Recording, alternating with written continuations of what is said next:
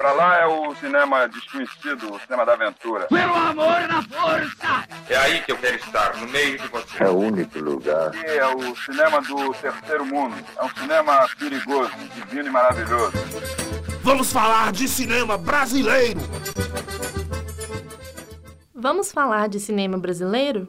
Eu sou Ruth Berbert. Eu sou Vanessa Máximo e vamos comentar hoje sobre O Alto da Compadecida, um filme de 2000 com direção de Guel Arraes. O Alto da Compadecida, baseado na obra literária de Ariano Suassuna, se passa no sertão nordestino e conta a história dos melhores amigos João Grilo, conhecido por suas mentiras, e Chicó, conhecido por ser muito covarde.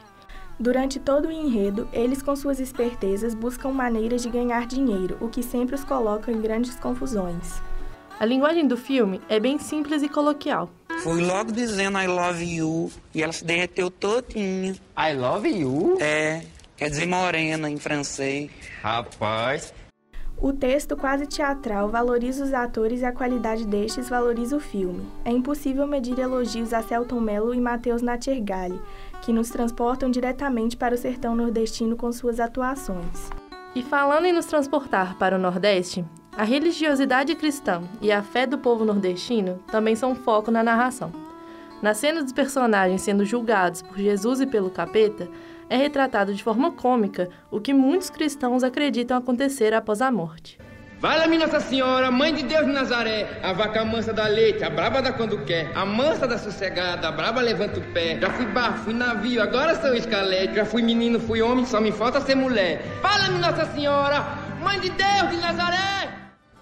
A cultura sertaneja também é explorada nas cenas em que Chicó relembra suas histórias impossíveis, pois elas foram feitas com a estética dos cordéis. Como foi isso? Não sei, só sei que foi assim. Os figurinos são detalhistas, desde as roupas surradas dos personagens principais até as roupas mais caricatas dos cangaceiros e o manto azul de Nossa Senhora. A trilha sonora também foi cuidadosamente elaborada de acordo com cada cena e cada personagem do filme. As canções foram gravadas pelo grupo Sagrama, dirigido pelo maestro Sérgio Campelo em Recife. As filmagens da obra foram feitas em 1999, no interior do estado da Paraíba. Lá precisaram ser feitas várias adaptações, como ajuste da iluminação, restauração das casas usadas nas cenas e da igreja local. O filme também trata de questões sociais como o cangaço que marcou a história do Brasil durante a Velha República. As causas desse movimento eram a pobreza, o abuso de poder dos cordéis e o descaso do governo. O machismo também aparece no filme, principalmente por meio do Major, que trata sua filha de forma possessiva e injusta, na qual ela não pode escolher com quem vai se casar. Há também a corrupção descarada do padre João, que só aceita enterrar a cachorrinha de Dora quando João Grilo o engana dizendo que ela tinha um testamento. Esse povo é todo doido, padre. Eles pensam que bicho é gente. A cachorra tinha até um testamento em que ela deixava uma parte de dinheiro pro padre. Que isso? Que isso? Cachorro com testamento? Bolinha era uma cachorra inteligente.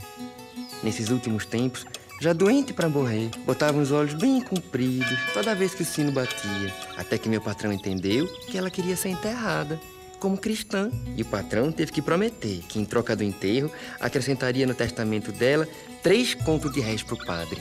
Que animal inteligente. Sentimento nobre. Mas infelizmente não foi possível fazer o enterro, de modo que vai ser difícil cumprir o testamento nessa parte. E agora a cachorrinha vai ser comida pelos urubus. Comida ela de jeito nenhum. O filme é um clássico e vale muito a pena assistir, pois ele carrega uma grande valorização histórica do Brasil, tanto cultural quanto humana, de forma engraçada, mas sem deixar de representar a realidade.